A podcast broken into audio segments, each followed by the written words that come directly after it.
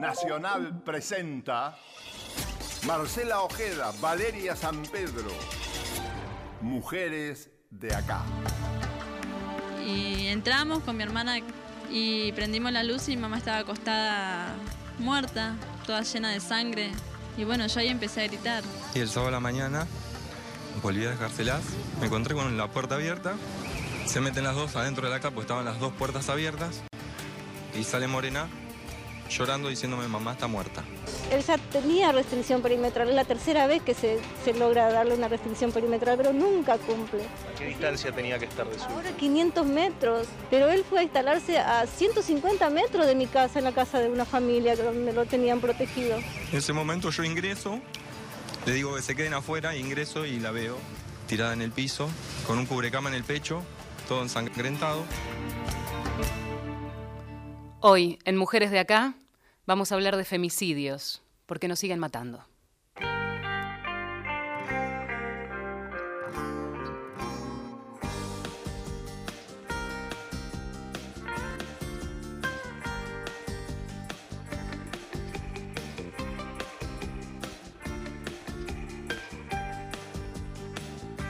El tiempo que se va se transforma en aire que ¿Cómo les va? Bienvenidos a este nuevo Mujeres de acá hasta las 11 de la mañana.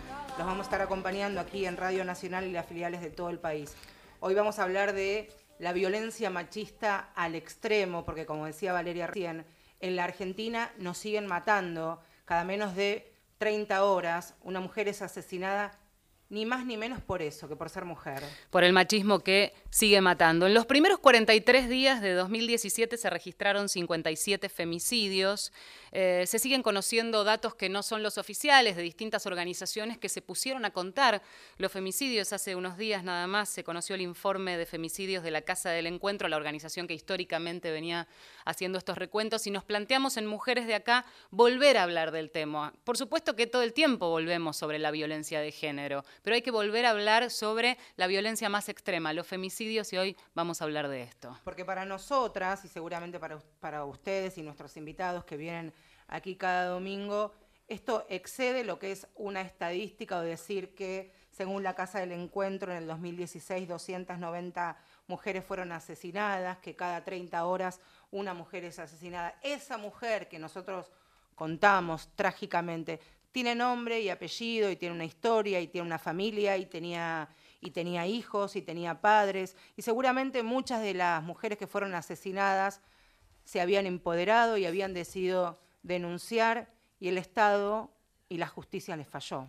Y aquellas que no se animaron porque no llegaron a hacer ese proceso de empoderamiento. Entonces, la idea es revisar eh, cuáles son las herramientas que hoy tiene el Estado para dar respuesta a aquellas que sí se animen y tratar de incentivar a que esas mujeres puedan animarse a denunciar para después encontrar una respuesta, una contención eh, y sobre todo la posibilidad de alejarse de ese círculo de violencia. Comenzamos a transitar este camino primero cronológicamente. Recordar, en la Argentina, desde el 2009 tenemos una ley que también es punta de lanza en la región, que protege integralmente a las mujeres. Se sancionó y el primer punto de esa ley era un plan de acción integral para prevenir, erradicar y sancionar la violencia de género. Pasaron varios años y en la gestión de, Mauricio Macri se anunció ese plan de, acción integral, ambicioso. Pues bien, la primera noticia tiene que ver con, y preguntamos esto, un recorte presupuestario, el Consejo Nacional de la Mujer. Arrancamos con esa pregunta a nuestra invitada, que también es un lujo poder escucharla, Natalia Gerardi, es directora ejecutiva de, del equipo de ELA. Entonces queremos preguntarte, Natalia, primero agradecerte que viniste acompañada de Julieta, así que... Buen día. Victoria, perdón, de Victoria, que somos cuatro mujeres en, en la mesa Tu Niña. Eh, ¿Qué pasa con el presupuesto destinado a nosotras, a las mujeres? Bueno, gracias por la invitación, un placer estar acá con ustedes. Eh, el tema del presupuesto es realmente preocupante porque los fondos que se dedican a cualquier tema es, es, una, es una medida básica para entender cuál es la dimensión en términos de relevancia que se le da al tema. El presupuesto que se había aprobado para el Plan Nacional de Acción contra la Violencia es el que el propio Ejecutivo había estimado que necesitaba para el primer año de ejecución, sin contar la construcción de los refugios mm. o hogares de protección integral. habían estimado un presupuesto total de 750 millones, de los cuales 600, que es el 80%, que es mucho, se dedicaría a la construcción de los refugios o, u hogares de protección integral. Los 150 millones restantes se distribuían más o menos equitativamente a lo largo de los tres años de planificación en la implementación de ese Plan Nacional de Acción. Esos primeros 47 millones entonces debían estar disponibles para este año 2017. Se pusieron en el presupuesto nacional, la verdad, gracias a la acción de incidencia que hicimos varias organizaciones de sociedad civil, que advertimos que eso no estaba eh, específicamente identificado en el presupuesto que había presentado el Ejecutivo como proyecto. Logramos que se aprobara incorporándose ese dinero, pero una decisión administrativa del jefe de gabinete en la asignación presupuestaria omitió identificar esos fondos otra vez para el Plan Nacional de Acción. ¿Qué Entonces, ahí supone no identificarlos? ¿Qué supone esto? Digamos, esta plata no estaba, porque al no identificarse, Esa es una buena pregunta porque nos lleva a un tema más amplio que tiene que ver con la falta de transparencia presupuestaria en general. En general tenemos una muy mala costumbre en Argentina, no de ahora, sino de casi diría de siempre, por lo menos desde hace muchos años, de no tener transparencia presupuestaria. Esto es identificación clara en el presupuesto nacional de qué fondos van para qué cosa. El nivel de agregación de la información, o sea, en grandes globos es Ministerio de Justicia. Claro. Ahora, ¿qué adentro del Ministerio de Justicia? Es difícil saberlo. Teniendo en cuenta que en el Consejo, eh, cuando se presenta el plan, se habla y se especifica que muchas de las partidas venían de distintos ministerios. Entonces, esto tiene- debe tener que ver con identificar de dónde, ¿no? Y- Eso se suma a la complejidad. El Ejecutivo había estimado que necesitaban 47, para el 2017 47 millones de pesos específicamente asignados al plan, a lo que se sumaría un monto no identificado, no especificado, de las partidas presupuestarias de otros ministerios, porque efectivamente, y de otros poderes del Estado, el Poder Judicial todos los fondos que efectivamente dedican, desde la Oficina de la Mujer, la Oficina de Violencia Doméstica, las, las Cortes Provinciales, eso no, no- no depende de un presupuesto específico del Plan Nacional de Acción, depende del presupuesto del propio Poder Judicial. Así podemos pensar en el 137 del Ministerio de Justicia de la Nación, eh, los planes de prevención de violencia, la atención y prevención de violencia desde los ministerios de salud. Obviamente todo eso sale de presupuestos propios de salud, de justicia, del Poder Judicial. Ahora, la falta de transparencia hace que no sepamos exactamente cuánto hay de todo eso. Ahora, eso se sumaría a los 47 millones específicamente dedicados al Plan Nacional de Acción que no aparecían claramente identificables en una línea presupuestaria que dijera Plan Nacional de Acción contra la Violencia. Eso fue lo que logramos que se colocara y eso es lo que se perdió en la asignación presupuestaria. Entonces, ¿eso qué significa? que no sabemos si está, que no está claramente identificable, que no lo podemos monitorear, no tenemos cómo saber si esa plata va a estar, se va a ejecutar, en qué medida, de qué formas y demás. Esto mismo se le preguntó a, Fabiana Túñez, que también viene de, de la sociedad civil, hoy a cargo de la dirección del Consejo Nacional de la Mujer, dijo que ese dinero ya se está ejecutando, está siéndose utilizado en esta primera etapa del 2017. Lo mismo dijo Mauricio Macri, se pide desde distintas organizaciones sociales y civiles que de la misma manera que se publicó en, en el boletín oficial vía resolución, se publique de aquí o cuando sea que administrativamente lo hagan de la misma manera y cómo se ha discriminado eh, esa plata a los fines prácticos de llevar adelante el plan. La asignación presupuestaria es un momento en el proceso presupuestario en el que se determina qué partidas van a qué organismo. Y eso se publica, hay una página en Internet del Ministerio de Economía que se llama Sitio del Ciudadano, en el que uno puede seguir la asignación presupuestaria y ahí vemos que esto no está. O sea, es eso que se explicó a modo de error que ya estaba subsanado, como digo, ya, ya emparchado, en realidad se sigue sin ver en estos lugares en donde el ciudadano puede ir y revisar y ver con qué presupuesto cuenta hoy el Consejo. Exactamente. El viernes miramos el boletín oficial y otra vez esa decisión, esa decisión administrativa no estaba publicada, rectificando ese error. Y el viernes miramos el sitio del ciudadano que tenía una actualización al 19 de febrero y lo único que se identificaba era la partida presupuestaria de 96 millones di- dirigida al Consejo Nacional de las Mujeres para sus gastos operativos, que ya muestra la- la- el recorte o la falta de los 20 millones de pesos adicionales que el Congreso Nacional le había aprobado en, en noviembre. Sí, si no, si no se lo comía la inflación y terminaba siendo menos incluso que la gestión anterior.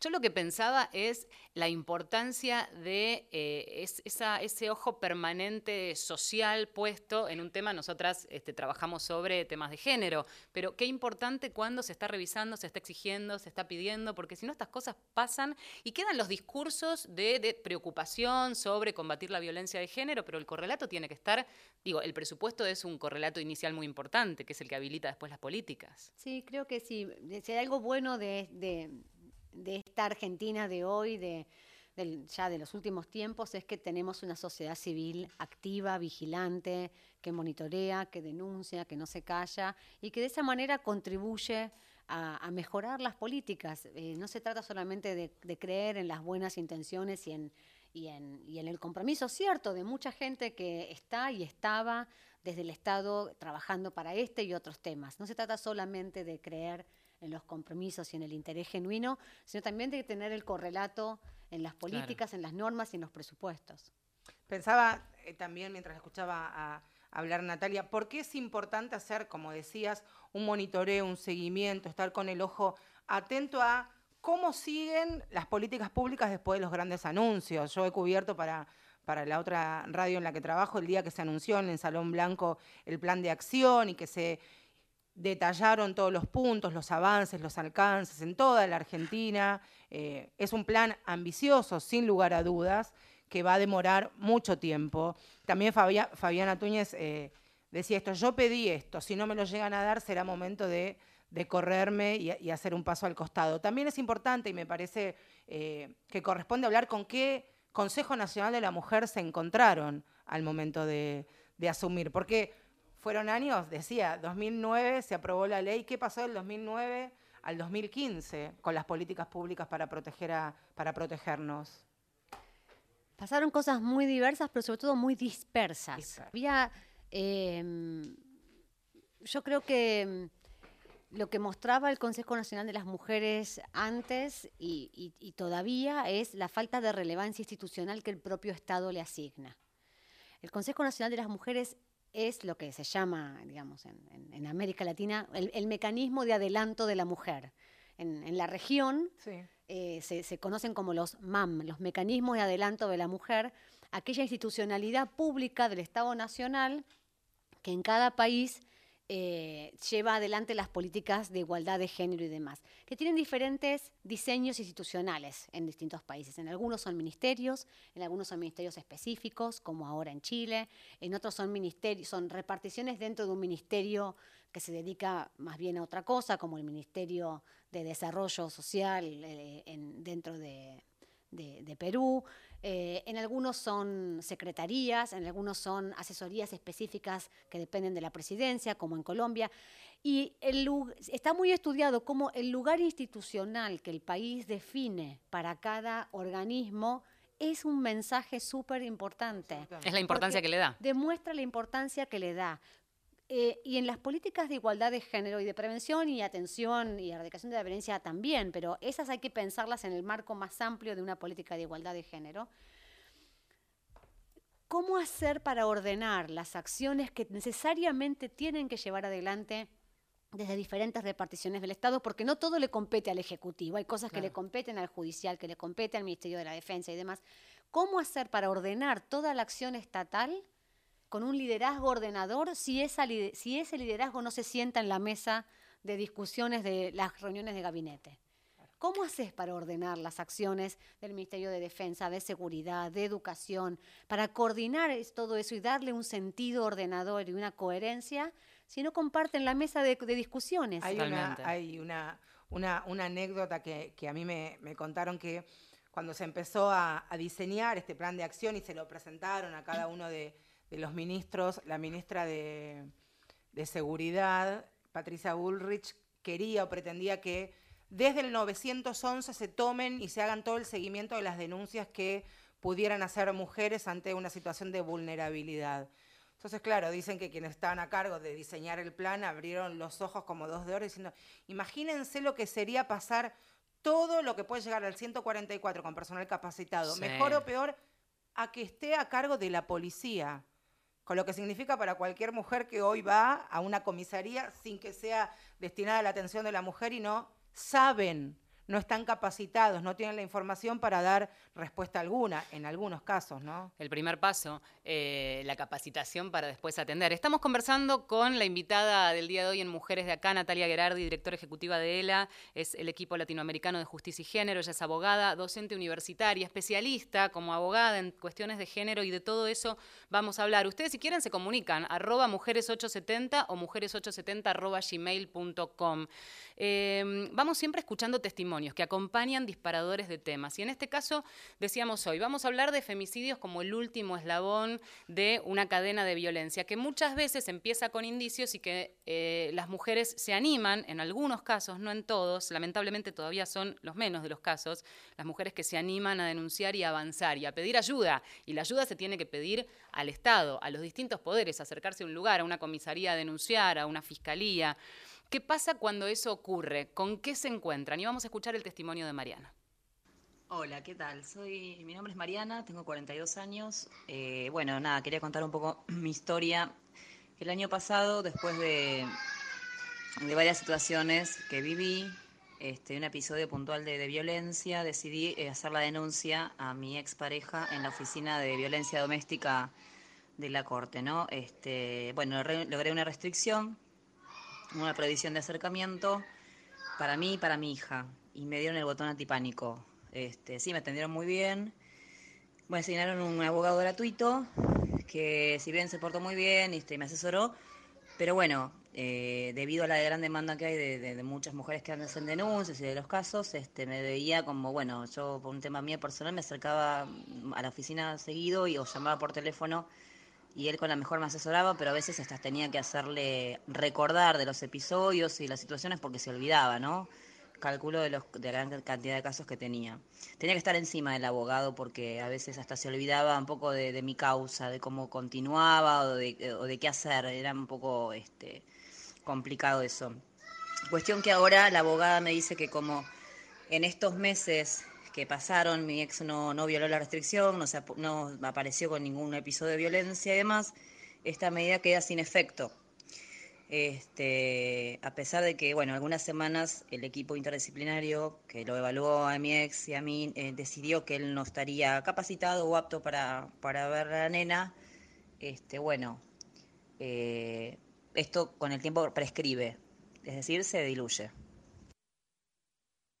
La historia tiene que ver con eh, lo que contaba Mariana respecto de eh, los distintos eslabones con los que se va encontrando. Aún yendo a la OBD, que eh, la de Capital Federal es de, de las mejores que funcionan en cuanto a un equipo interdisciplinario, ella se va de la oficina de violencia con un riesgo alto. Se renueva la restricción dos veces y a la tercera cae porque el juez decide, ¿cómo es esto, Nat? Explícanos. Si no hay nuevos hechos que hagan... Deja de ser peligro. no deja de ser un peligro, pero deja de haber, en la opinión de la justicia, un motivo para aplicar una medida que de alguna manera es de restricción de la libertad, es de restricción de, de- de la, de- la libertad ambulatoria de una persona que no puede acercarse a alguien, que es una medida de restricción que se, que se, que se reside en la ciudad de Buenos Aires bastante bien comparado con otros lugares de la Argentina, cuando hay un riesgo, una situación de riesgo y de peligro para una persona o para varias. Y el equipo interdisciplinario diciendo hace unas- un par de semanas eh, que, que él no está apto, ¿eso no se reporta? ¿No llega al mismo juzgado que después decide que Puede caiga? ser, no sé en este caso quién hizo ese reporte, pero sí. de- de Debería todas ser. maneras, Sí, sí. Hay como varios, eh, hace, hace un tiempo ya en ELA hicimos una, me acuerdo, un, un librito, un, un- un documento que llamábamos Claves para salir del laberinto.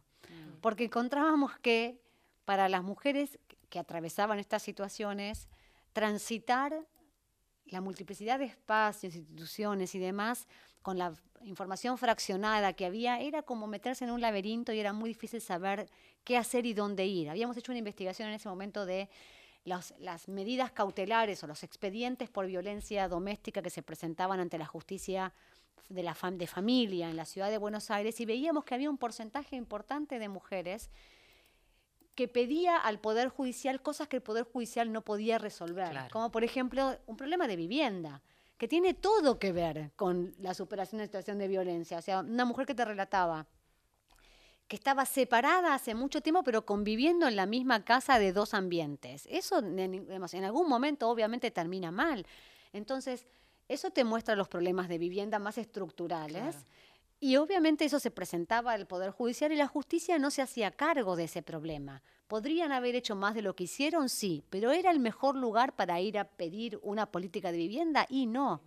O políticas sociales, o eh, tratamiento psicológico. En el mejor de los casos, los juzgados en Buenos Aires tienen una trabajadora social, pero que no te brinda tratamiento y seguimiento. Eso le corresponde a la política social. Y la desarticulación entre diferentes espacios, para la gente es como pedirle que atraviese un laberinto.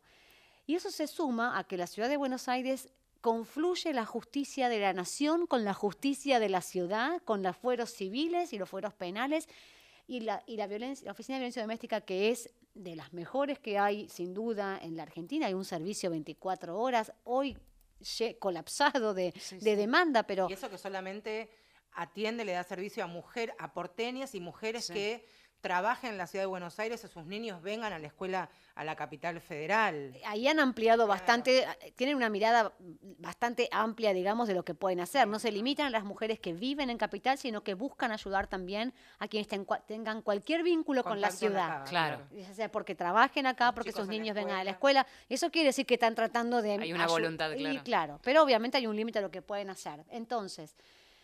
Eh, la asistencia jurídica gratuita que te brindan algunos de los servicios de patrocinio relacionados con la Oficina de Violencia Doméstica, que también es muy importante porque vimos y tenemos la experiencia y ustedes deben conocer los casos, no es lo mismo transitar un expediente, un caso de pedido de medida cautelar con o sin patrocinio jurídico, con o sin abogada. Es muy distinto, es enorme la diferencia. Acá hay que hacer la, salvedad. Eh, el año pasado, 2017 es verdad, el año pasado se sancionó esta ley que fue promovida por el Noel Valmedina, en que se sanciona un patrocinio jurídico para mujeres en situación de vulnerabilidad. ¿Cuál es la respuesta que dan desde el Ministerio de Justicia y de Acceso a la Justicia? Es que es muy difícil de implementar o imposible de implementarlo seriamente. ¿Por qué? Porque también hay que desmembrar, desarmar lo que es la corporación judicial y la escuela de abogados de las distintas provincias y que primero haya abogados con perspectiva de género, que recorran y que sepan de qué están hablando y después llevarlo a cada distrito judicial. Habrá alguna alternativa, pero el patrocinio jurídico tal cual se sancionó vía Congreso es inaplicable. Es muy difícil. Sé que están trabajando en un proyecto piloto que comenzará en la ciudad de La Plata y fui a alguna reunión en la que estaban armando el diseño institucional de esto y estaban buscando alternativas interesantes, pero que es complejo, es complejísimo, porque tiene, el Ministerio de Justicia de la Nación tiene que interactuar con todas las jurisdicciones provinciales. Entonces es complejo. Ahora, volviendo a la Oficina de Violencia Doméstica, ese patrocinio jurídico que te asignan, o que uno puede recurrir, se limita en, varias, en varios de esos espacios, se limita a la medida cautelar, a lograr esa orden de restricción, que es cierto que caduca, que te dan por un plazo de tres meses, seis meses, y después tenés que ir, a, notificar a la comisaría del violento, que ese es otro tema. Ese es otro tema. En la época de los mails, ya ni fax te digo. O sea, podés notificar o tenés que ir, en este caso también, el violento vive a dos cuadras de la comisaría. Vas a pasar casi por la puerta de la casa para que él se entere. Y el seguimiento de eso, ¿cómo asegurás? Digamos, eso, la, orden de restricción está de alguna manera basada en la idea de que las personas respetan las órdenes judiciales. Claro. De que una orden de la justicia para que no te acerques va a ser efectiva solo por el, valor de esa palabra de autoridad de la justicia. Y lamentablemente la experiencia nos muestra que eso no siempre es así.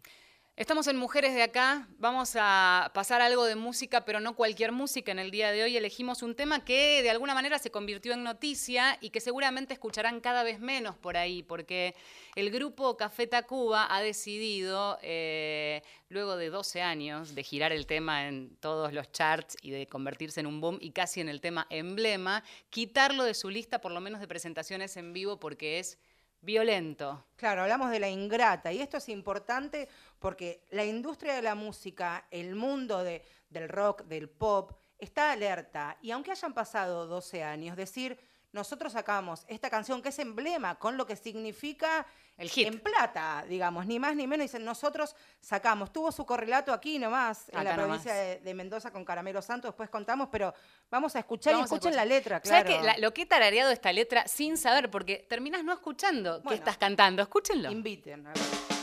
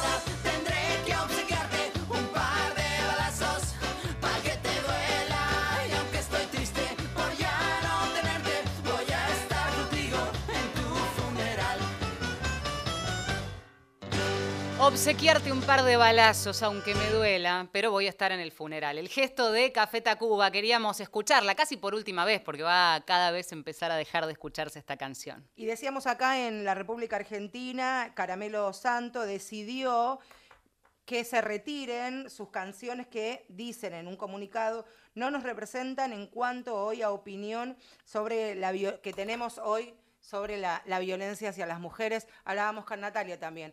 El cambio de paradigma cultural tiene que ver con estar alerta a situaciones que hemos naturalizado y que ahora, este, bien por Caramelo Santo y Café Tacuba. En pleno eclipse estamos haciendo Mujeres de Acá, ya venimos. Ah, tremendo. Radio Nacional, la única radio que conecta a todos los argentinos. Radio Nacional, la señal federal. Una mujer se ha perdido. Queridos amigos de siempre, de Nacional, ya nos conocemos, ¿no es cierto? Soy Graciela Borges, bueno, les recuerdo. Seguimos durante todo el año, les quiero contar, con una mujer. Es una hora de entrevistas que son distendidas, con invitados preciosos. Todos los domingos a las 12 en punto por la radio de todos, Radio Nacional. No nos abandonen, ¿eh? un besito. Decime quién sos vos. Siempre los domingos, a las 11. Soy Eduardo Aliberti. ¿Cómo les va? Nuestras entrevistas siguen acá, en Nacional. Los espero. La información no se detiene. Buscanos. Nacional AM870. Temas de género para todos. Mujeres de acá.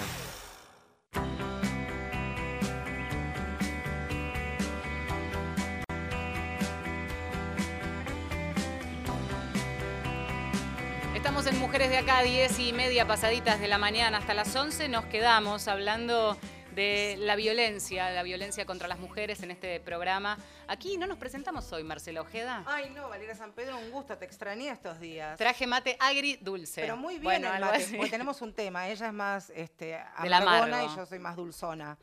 Eh, así que hoy viniste vos y diste la cuota de paridad. Está pus- muy rico. Muy bien, ¿viste? Está. una pepa me tenés que dar. Eh, paquetito la está- tenés- sí, sí, está. ahora- ahora te voy a traer Eh, bueno, y estábamos hablando entonces, eh, la invitada de, del de hoy es Natalia Gerardi del equipo ELA, eh, equipo latinoamericano de justicia y género, y, y una especialista, y por eso tantos vericuetos ¿no? de, de la justicia con los que se encuentra, sobre todo una mujer que no tiene idea de cómo empezar, que además tenés el drama encima. Tenés al tipo eventualmente en tu casa, del cual tenés que tratar de que no se entere que le estás haciendo una denuncia eh, y encontrarte con una serie de situaciones eh, que en el mejor de los casos te atiende, te toma la denuncia e inicia con sus tiempos una- un proceso judicial este, mientras vos tenés que volver a tu casa. Nosotras siempre decíamos, eh, como consecuencia de años de, de- de trabajo, de investigación y de toda la experiencia de, de Aide Virgin, que era la presidenta y fundadora de ELA, que la denuncia no es el punto de llegada, que es el punto de partida de otro proceso, que es largo, que es difícil, que tiene sus vueltas, y en el que las mujeres tenemos nuestras vueltas también. Entonces, que hay que tratar, cuando se puede, de hacer la denuncia en las mejores condiciones. La denuncia no puede, muchas veces pareciera que cuando se impulsa, se, se- incentiva a las mujeres, pareciera que, bueno, listo, objetivo cumplido, hizo la denuncia, hice la denuncia, ya está.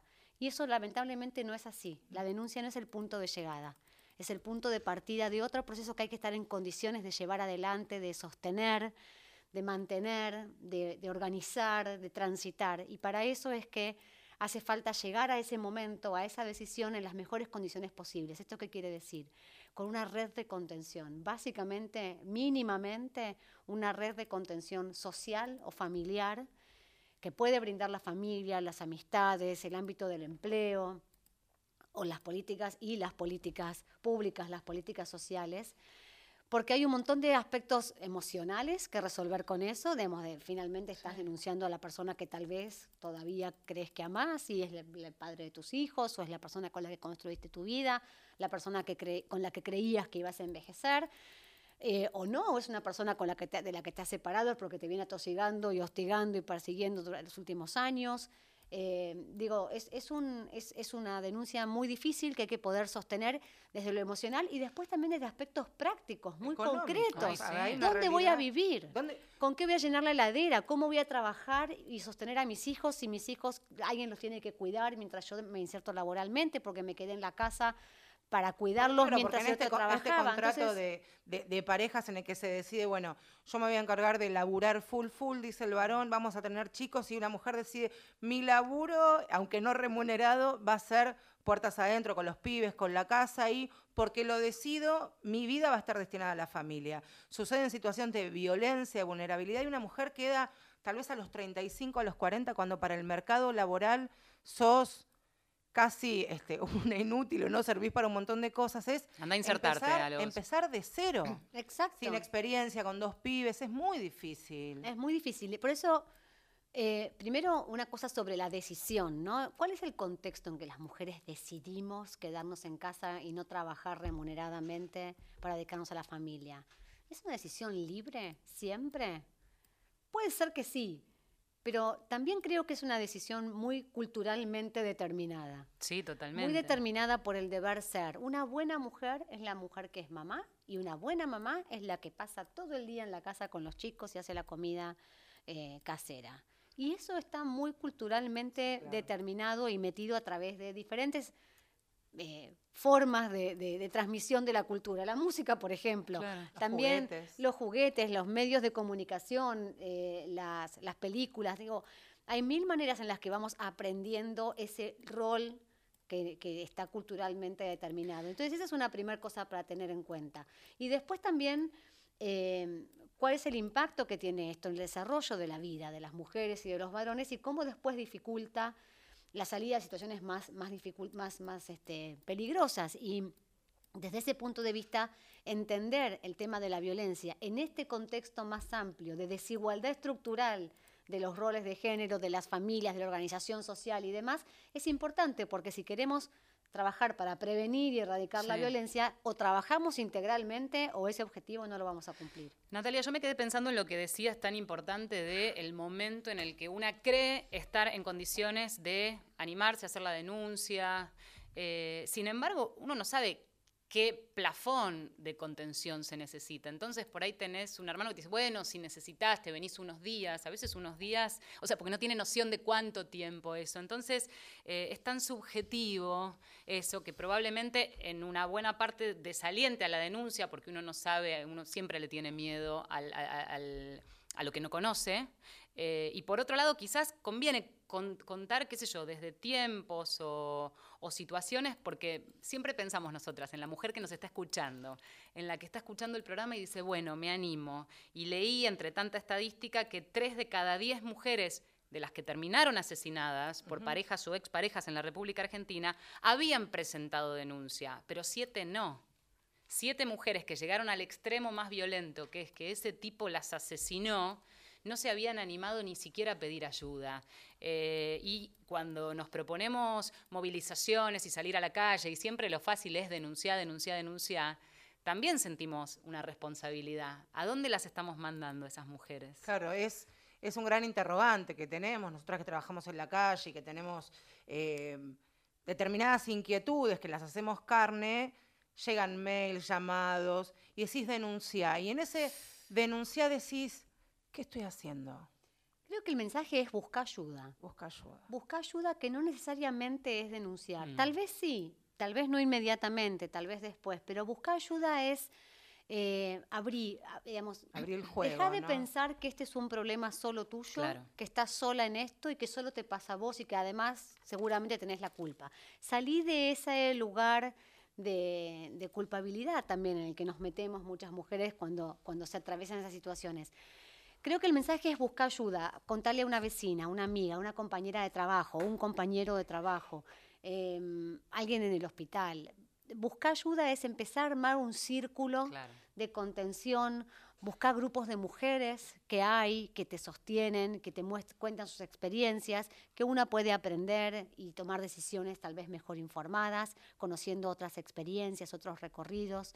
Entonces, em, nuestro, nuestro consejo, si se puede dar alguno en términos tomamos, generales, en el ayuda. sentido también de, de mostrar, hay una gran diversidad de situaciones. Cuando decís, bueno, ¿cuál sería el recorrido de una mujer? ¿Cuáles son los tiempos en los que tiene que pensar? Es tan caso a caso, Claro. ¿no? Depende si, si tiene un empleo, si tiene una vivienda, si es independiente, si tiene niños, si vive en una gran ciudad, si vive en una ciudad pequeña, si vive en contexto rural. Son tan diversos los casos que mm, es difícil dar consejos generales. Pero un consejo general que sí me parece que sirve es buscar ayuda, contale a alguien, abrite, mostrar esta preocupación que te aqueja porque en la ciudad de Buenos Aires y Gran Buenos Aires, una encuesta que hicimos hace un año y medio, solo una de cada diez mujeres que decía haber sufrido violencia de parte de una pareja o expareja a lo largo de su vida, solo una de cada diez había ido a buscar ayuda institucional.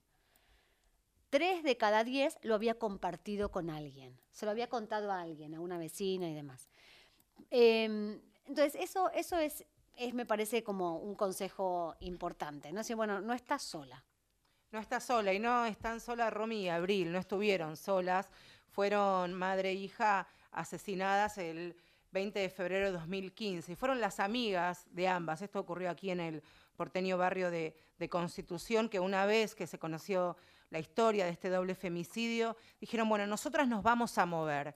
Empezaron a buscar a quien se creía en ese momento que era el femicida Juan José Campos. Fue detenido e imputado por este doble femicidio, pero por la búsqueda de estas chicas, empapelaron la ciudad, tendieron redes en toda la Argentina y lo encontraron. Se movilizaron cuando se cumplió un año de este doble femicidio, hace pocos días nada más, porque lo que piden es que la única tía, la única familiar directa de las dos víctimas pueda constituirse como, como querella. La justicia y sus laberintos se lo están impidiendo. Mercedes es una de estas grandes mujeres amigas de, de Romy y Abril que generaron primero la búsqueda, el encuentro, el hallazgo, la detención de este hombre y ahora piden, y acá las escuchamos. Hoy, a diferencia del año pasado, nuestro reclamo es distinto. En el primer aniversario nos vimos como obligadas a salir a exigir que busquen a su femicida que estuvo prófugo un año entero. Eh, en cambio ahora estamos pidiendo de que la justicia nos deje participar de manera activa en el proceso judicial.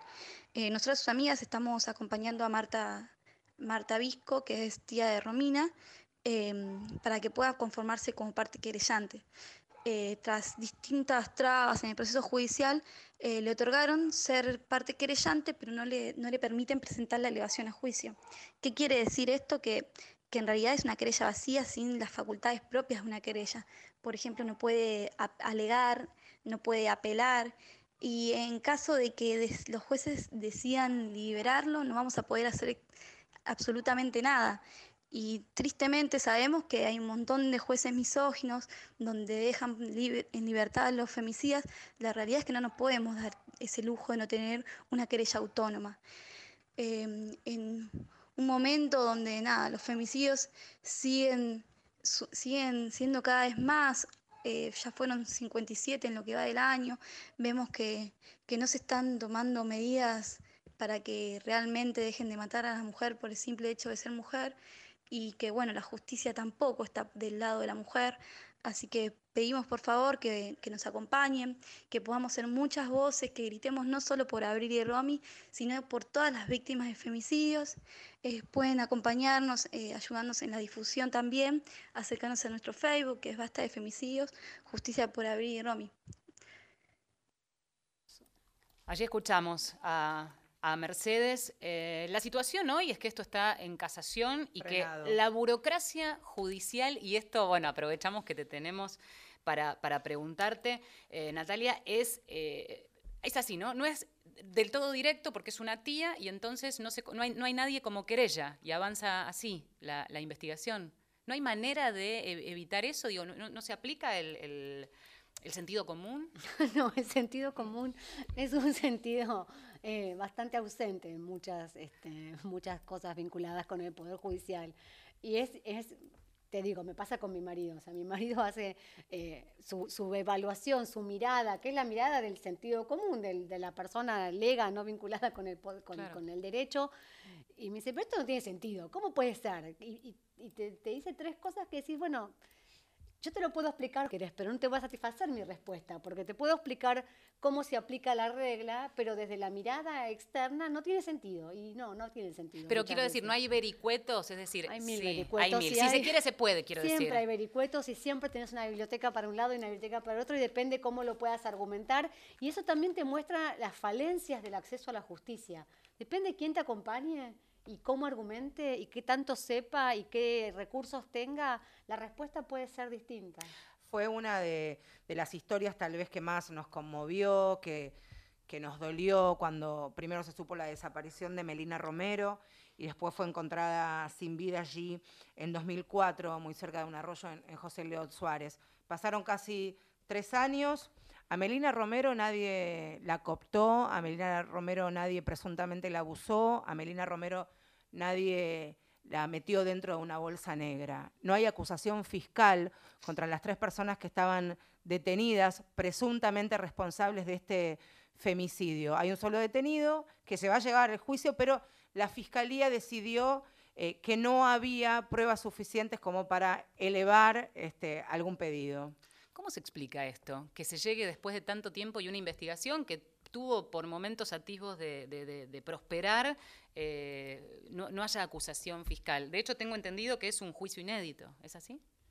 Em, la, acusación fiscal la hace, la acusación, digamos, por parte del Estado, del interés del Estado, la hace la Fiscalía. Y esa es una diferencia importante con la querella. Y hay casos que nos muestran por qué no tenemos que, por qué es importante no descansar solamente en la acusación fiscal o en el impulso que el, que el Estado le pueda dar por interés público, digamos, que, que la Fiscalía asume. ¿Por qué no tenemos que descansar solo en eso?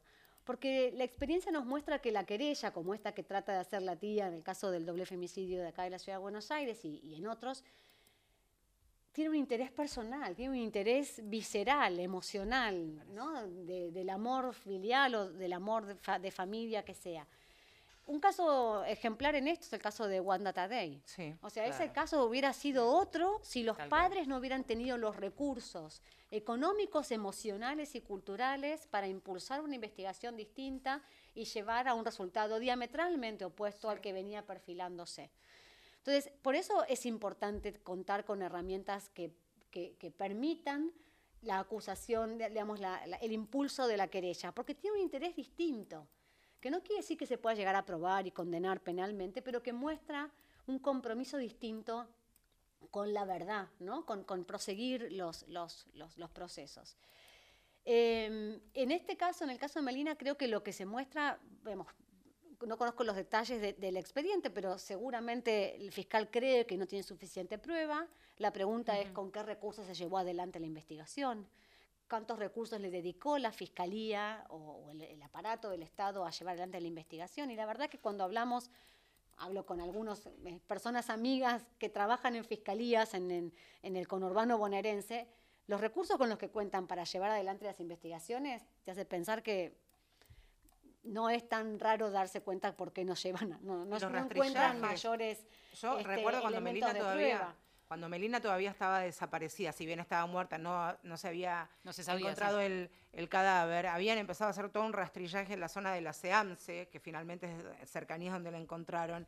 Y estábamos nosotros los periodistas casi pisando el mismo césped que, eh, que quienes estaban haciendo Sí, el claro. rastrillaje. Decimos Melina también, y cuando uno dice Melina Romero, está hablando de esta jovencita fanática de los boliches y que no había terminado el colegio secundario. Digo, esto también, a Melina después de muerta, un diario, Sí. el diario Clarín, tituló su historia así. Hemos hablado en este programa también de lo que es la, la violencia mediática. Y contemporáneamente también cubríamos la historia de Ángeles, de Ángeles Rawson. Digo, la misma edad, nacidas en dos lugares distintos, con el mismo fin, asesinadas por ser eso, por ser Metidas en una bolsa. Metidas, las pibas de la bolsa. Em, vamos a ir con un cachito de música, pero antes, eh, en, en- en tren de casos emblemáticos hubo uno que sacudió y lo apuntamos y, y- y seguramente no tengas respuesta, pero es imposible no hacerse aunque sea la pregunta retórica. La historia de María Cristina Olivares. En febrero de 2014 la justicia envía una citación a declarar a esta mujer que llevaba un año y medio muerta, asesinada de 140 puñaladas por el hombre que había denunciado. Eh, es una cuestión burocrática. ¿Qué se supone? Pero es una cachetada, Es una burla. es un horror, es un horror.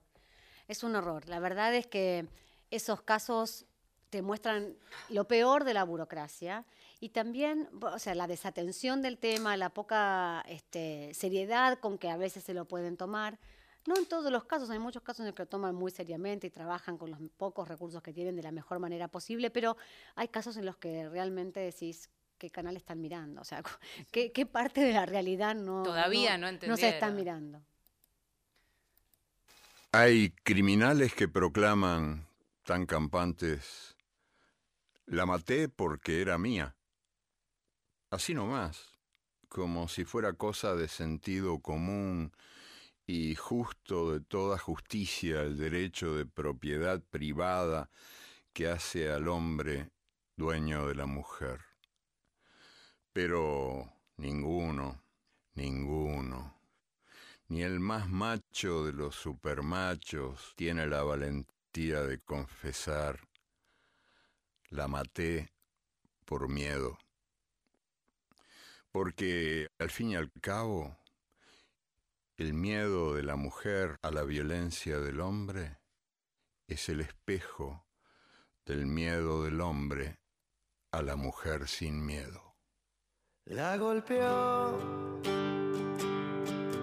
puso un fierro en su pecho, mató la esperanza de un hecho,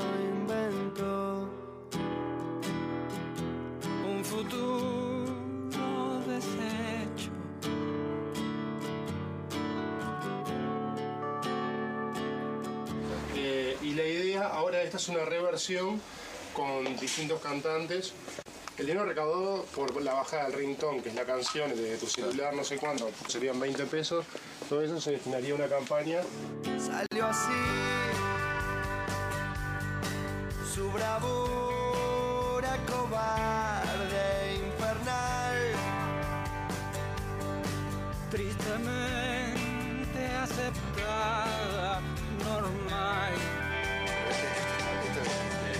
Eso un defecto. Pararí, Sí, sí, sí, pararí, que- le hago un dibujito ahí. Esto es. Ah. ¿Qué es esto? ¿Generó? ¿Sabes después del, del chiquitito ese? generó movimiento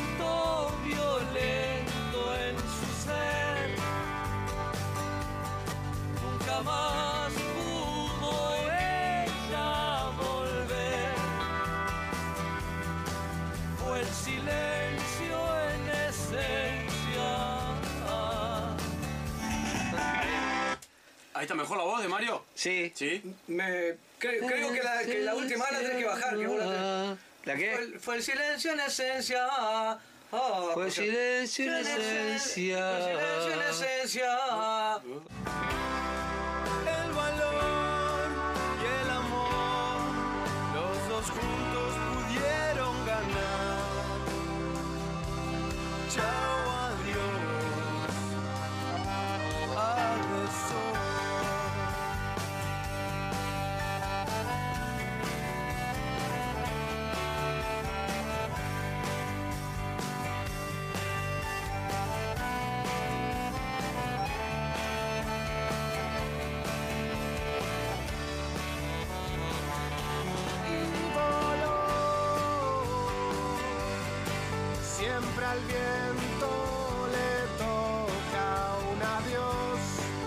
Tema esté en, en la calle, o sea, no, no- no el tema de la canción. Claro. Problemático. Porque es increíble, es la segunda causa de, de muerte. ¿Viste? El lugar más inseguro es la casa de uno, ¿no? Y suavecito ahí. Igual seguimos. Está lindo dulce así, está bueno. Pero de esta, capaz que el pelo no tendría por qué ser tan así, porque pero el puso, el puso, el puso, el Vale. pelo. Puso